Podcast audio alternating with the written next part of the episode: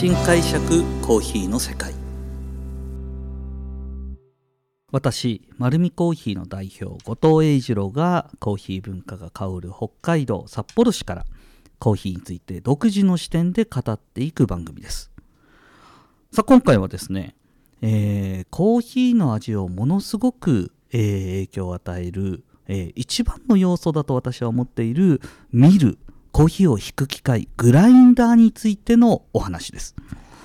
皆さんもですねコーヒー美味しく飲みたいなと思うとこのグラインダーどうしようかって皆さん悩まれると思います。えー、今街中にはですね手引きのグラインダー手でゴリゴリするものや、えーと、全自動の電動のマシンやなんかもあります、まあ、値段もですね手引きのミルだと今2 3 0 0 0円のものから3万4万円のものもあります。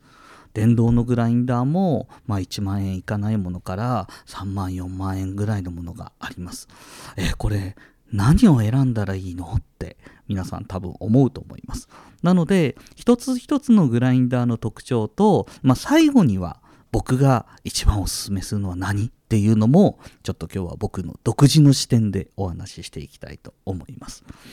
で、えー、まず家でコーヒー飲むのにですねやっぱりグラインダーは絶対に必要です。で、今いろんな特徴についてお話してますが、えー、最初に誤解なくお伝えしたいのはですね、豆をひいて帰るのと、えっ、ー、と、まあ、豆のままを買う。で、その豆のまま買った時に引くグラインダーの精度が安いものと、まあ、高いもの。で、えー、引いて帰るのと、えー、どっちが美味しいのって言ったら、どっちにしてもですね、豆で買った方が美味しいことは間違いないです。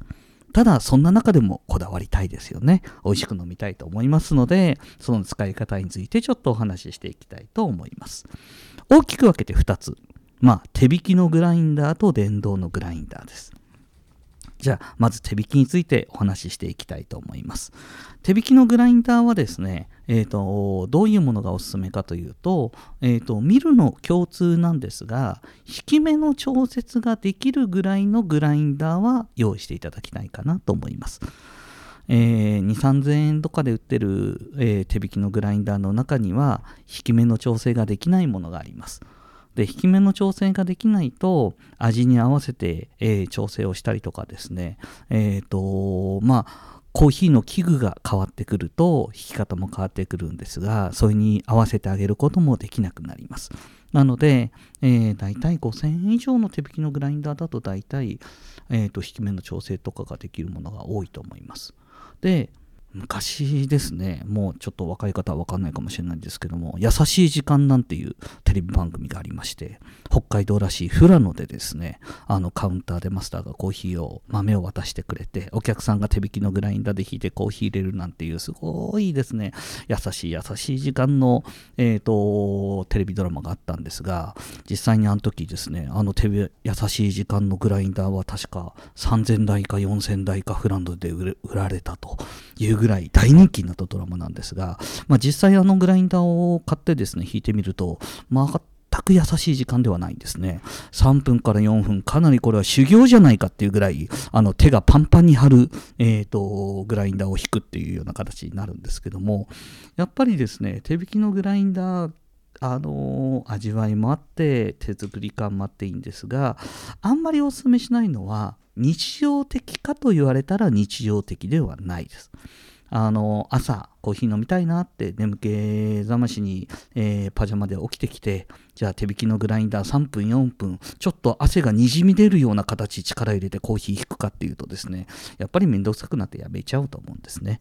なんですが今手引きのグラインダーがとっても注目を浴びる場所があります。アウトドアです。アウトドアの場面ではやっぱり電気がないですから、えーと、手引きのグラインダーが大活躍します。でこの時にですね今本当に小型の、えーと、手引きのグラインダーで本当に性能のいいものが出てます。えー、僕おすすめするのはですねコマンダンテというグラインダーがあるんですがこれですね34万します。34万するんですけども本当にですねこの刃の性能が驚くほどいいんですよ。えーと、実際にこのコマンダンテは、えー、車の心臓部になるエンジンを、えー、作るようなエンジニアが、えー、その歯車の構造からその質感までこだわって作っていて、えー、実際にコーヒー豆引いていくとですね、あの大粒のものからどんどんどんどん細かくして詰まっていくんですけども一番最後詰まっていくので押し出すような形で圧力かかっちゃうんですが何をどうやって作ったか分かんないんですが上からひコーヒーの粉があの吸収されていくのと下から出てくるグラムが全く同じ構造を作り上げてるんですね。なのでパラパラの粉が引かれるんですよ。で実際にこれ抽出してみると抽出効率はすごく良くて味も整うんですね。でこのコマンダンテはですね実際あのー、世界のトップバリスタと言われる方がトレーニングする際にわざわざそのコマンダンテの手引きのミルを持っていくんですね。あのエスプレッソマシンやグラインダー設置してるところでトレーニングするんですけどそのグラインダー自体のメンテナンスがきちっとされてないと引き目にムラがあってあの正しいエスプレッソの抽出っていうことをデモンストレーションすることができないんですよ。その際にこの3 4 0万する業務用のグラインダーよりも安定して味が出せる手引きのグラインダーそんなのが出てきたのがこのコマンダンテなんですよ。なのでそうですね。これもう本当にえーと、世界中で、えーと、人気があるので、あのー、北海道ではうちも取り扱うんですけども入荷するとあっという間に売り切れます。で国内ずっと,、えーと、品薄状態で国内だけじゃなくて世界中で品薄なんですけどもまあ本当ですねこのコマンダンテ社はもうこだわりの職人さんばっかりなので、えー、こんなに人気があるんだから早く出荷してほしいんですが、えーとこだわってたそのまあ、パーツの一部なんですけど、まあ、このこの木の種類のこの木目がかっこいいと思うとその木目の木を買うんですけどもその木目の次の入荷の時に気に食わない木目だったらそれ欠品しちゃうんですよ。うん、いや強度も変わらないし、えーと、見た目の問題ならできれば作ってもらいたいんですがやっぱりですねもう本当に職人さんこだわってその木がもうちょっと密度が悪くなるとすぐ終売して、うん、でこの木で作ろうみたいなすごいこだわりのある方なので、まあ、ちょっとですね男性の好きな方だと是非あのこのコマンダンテの機械をアウトドアで持ってるとちょっとかっこいいかなと思います。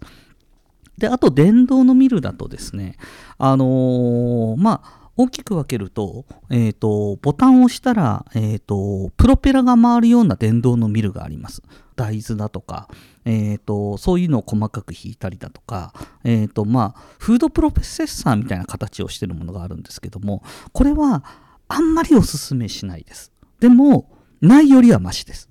えー、どうやって上手に引くかというとあれ結構そのプロペラでブーンってすごい速いスピードで回るのであのプロペラ近くと外側と,、えーと引き目のムラがどうしてもできるんですね。なので、あれは実は僕も実は2代目のグラインダーがあれだったんですけども、あれで上手に弾くにはですね、あれをあのカクテルを作るように持って、ボタンを押しながら、このシャカシャカ振るんですね。そうすると、少しは、えーと、均一になります。最初カラカラカラカラって音から、えーと、豆が引かれていって15秒ぐらい経つとさーっていう音にちょっと変わりますでまた15秒ぐらいになると音がなくなるんですねこれ音なくなるとえーと、パウダーになりすぎてますのでそこまではいかない。なのでカラカラカラカラさーってなって音がなくなる手前ぐらいになってくると、えー、中細引きぐらいになってますのでそこで合わせていただきたいと思います。あとは、ここ数年、本当に電動のグラインダーはですね、特に家庭用のグラインダー、たくさん、えーと、質のいいのが出てます。まあ、カリタのナイスカットミル、まあ、ネクスト G とかですね、えーと、オクソーというメーカーからも出てますし、あと、コレスというメーカーからもグラインダーが出てます。あと、ハリオさんからもですね、電動のグラインダーとかたくさん出てるんですけども、大体、1万5000円から3万円ぐらいするものが多いかなっていう気はしますが、まあ、このご時世でですね家庭での時間が増えてる方々はあのやっぱり美味しいコーヒー飲みたいなということでこの電動グラインダー大人気で、えーと、本当に、えーと、品薄状態国内で続いてるみたいですが、えーとまあ、大体1万5000円から2万円ぐらいのグラインダーであれば、えー、と安定してえー、美味しく入れれると思います。で、ポイントは先ほどの手引きと同じで、引き目の調整ができることです。まあ、機能として調べてもらいたいのは、引き目の調整ができること。あとは、えーと、ちょっと高いって思うかもしれませんけどもあのグラインダーって本当に壊れないんですよね。あのよっぽど外れを引かない限りは5年10年経っても使えます。で、えー、コーヒーメーカーっていうのは結構寿命が短いので、えーと、グラインダーだけはいいのを持ってほしいなっていうふうに思うんですがそんな中でも特におすすめなのがですね、まあ、これ最後、えー、コレスというグラインダーがやはり、えー、家庭用ではおすすめです。なんでかというと,、えーと、モーター部分と刃の部分が、えーと、大体ですね今までの電動グラインダーだとモーターの上に刃がついていて横からコーヒーの粉が出てくる構造になってるんですね。なので横から出てくこの23センチのこの空洞に前引いた粉が残っちゃうんですよ。なのでえーと、どうしても豆の種類変えたりとかしても前の粉の味が混ざってしまったりとかして、えーと、味が安定しなかったりとかするんですがこのコレスはですね刃の状態刃のところとモーターと、えー、垂直になっていて豆入れるところもその真上についてるんですね。なので引き残りがないんですよね。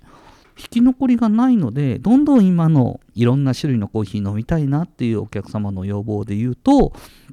えーと、味が混ざらないそれとあの刃の部分のメンテナンスとかですね構造がとっても使いやすく設計されてるので家庭用としてはちょっとおすすめかなというふうに思っています。なので、まああのー、一つ一つのグラインダーに特徴がありますし、あのー、微粉やなんかが出なくなっているナイスカットのネクスト G とかもやっぱり魅力的だと思いますけども、まあそんなにそんなにじゃあ味に対して一つ一つで差が出るかって言ったら出ないので、まあ、おすすめしてるのは